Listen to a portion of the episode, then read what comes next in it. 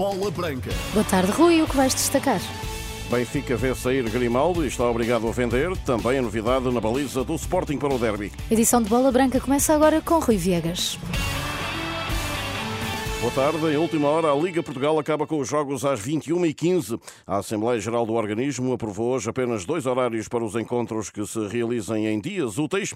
Com apenas um jogo, passam a existir dois horários disponíveis, 18 horas e 20 e 15. Caso fiquem agendadas duas partidas para o mesmo dia, os mesmos terão de realizar-se esses jogos às 18h45 e 20h45. Na prática, acaba-se com a possibilidade de serem marcadas partidas para as 21h15 em dias úteis. Trata-se de apenas eh, uma das medidas pensadas para promover o regresso dos adeptos aos estádios, diz a Liga Portugal. Também em última hora, o Benfica terá de vender os jogadores, apesar do sucesso do empréstimo obrigacionista. Uma revelação do ainda administrador da SAD encarnada, Domingos Soares Oliveira, esta tarde na Euronext de Lisboa.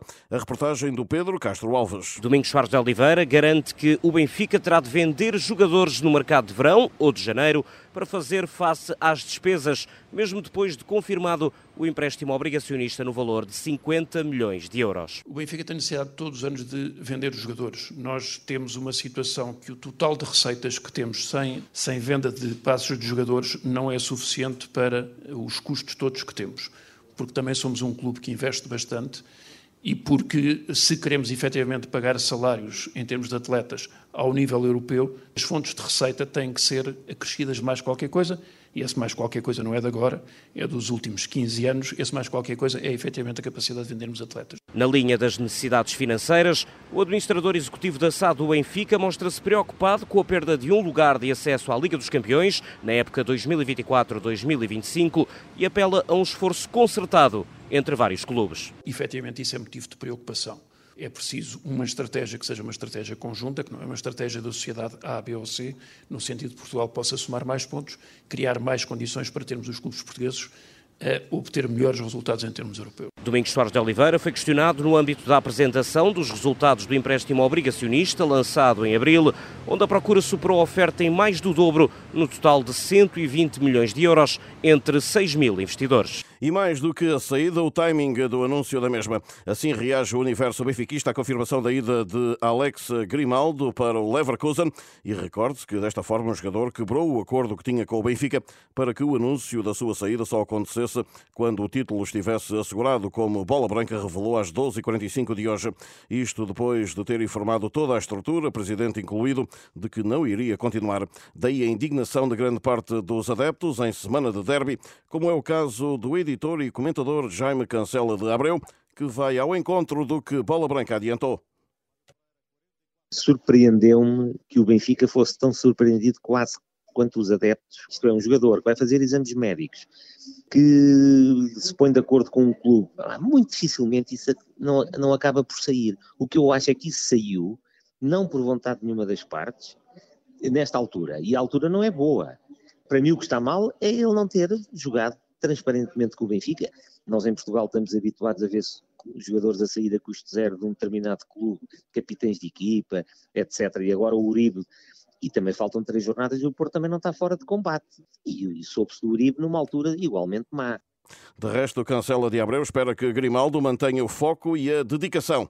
Eu acho que o Grimaldo, eh, que já anda neste processo o Leverkusen, não é da semana passada, tem, tem mostrado que está cá de corpo e alma. E, portanto, vai fazer os dois jogos que faltam de corpo e alma. Ele quer tanto ser campeão como os outros colegas e como nós, adeptos. Portanto, eu tenho a certeza que ele vai dar tudo. Não se vai poupar pelo facto de ter sido anunciado que ia para o Leverkusen. Eu só acho mal, repito e vou insistir, é que ele não tenha tratado com o Benfica das coisas com a transparência para saber com o que é que todas as partes contavam.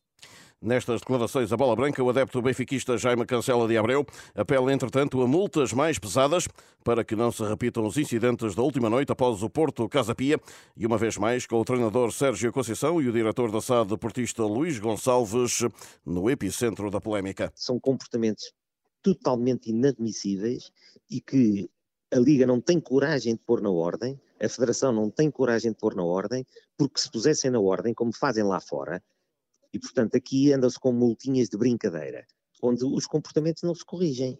E, portanto, ou eles mudam radicalmente o sistema de multas para obrigar, porque de outra forma não conseguem, para obrigar os agentes do futebol a comportarem-se minimamente de uma forma civilizada, que valorize o produto e que não o, de, não o desprestigie, ou então, é pá, esqueçam o resto de tudo, não vale a pena. E, portanto, acho absolutamente inadmissível que estes comportamentos se verifiquem, sejam tolerados e ainda haja quem tenha orgulho neles, ainda por cima.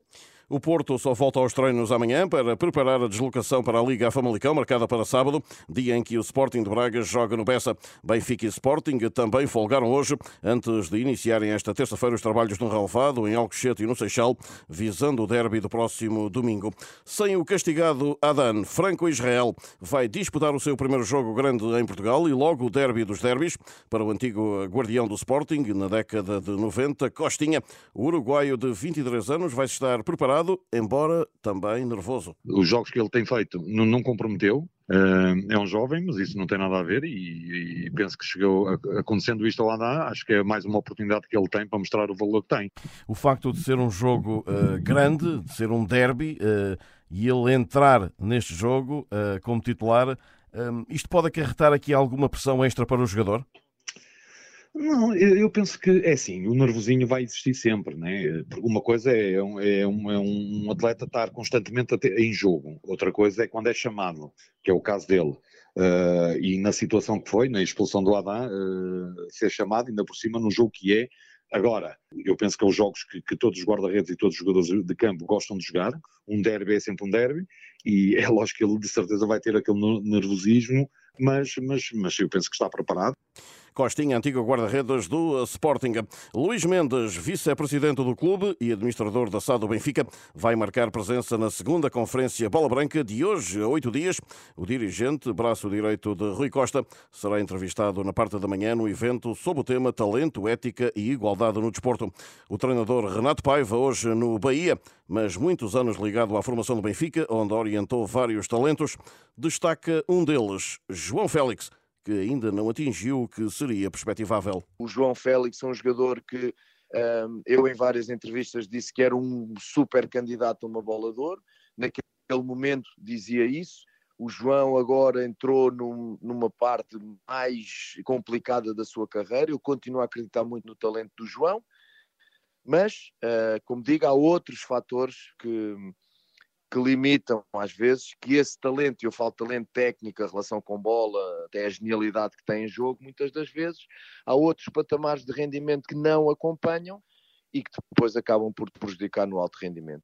Conhecedor da realidade, Paiva faz um apelo em nome precisamente do talento. Não sufoquemos o jogador de talento técnico, neste caso, com o exagero da tática e isto porquê? Porque eu assisti a inúmeros jogadores talentosos da América do Sul que viajaram para a Europa e onde os contextos tão táticos, tão exigentemente táticos, os castraram, os sufocaram uh, e depois fala-se em adaptação. Não, este jogador não funciona na Europa porque não se adaptou. Não se adaptou exatamente porque se calhar nós às vezes não conseguimos perceber que este jogador nós temos que lhe dar menos comportamentos táticos para que exatamente as suas valências apareçam no jogo. Renato Paiva entrevista à Bola Branca na semana que antecede a segunda conferência Bola Branca de dia 22. Roberto Martínez, os presidentes da Federação e da Liga, Paulo Bento, Kika Nazaré ou Miguel Oliveira são alguns dos convidados. Estoril e Aroca fecham esta noite a jornada 32 da Primeira Liga. Ficam agora oficialmente a faltar duas para o encerramento da prova.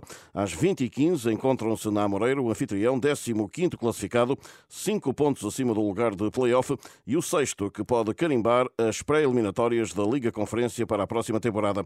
A penúltima ronda começa sexta-feira às 20h15 com o Marítimo Vizela. A esta hora encerra a jornada 32, mas da segunda Liga Portuguesa, em Oliveira de Azeméis. Nesta altura, Oliveirense 0, Torriense também 0. O jogo está com uh, eh, 27 minutos decorridos.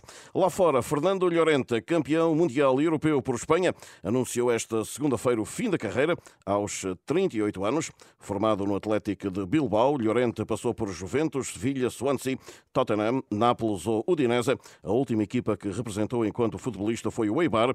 Na temporada passada, vestiu as cores de Espanha em 24 ocasiões e marcou ainda 7 golos. Estamos a sair, não esqueça, às 7h30, Tertúlia Bola Branca. Boa tarde.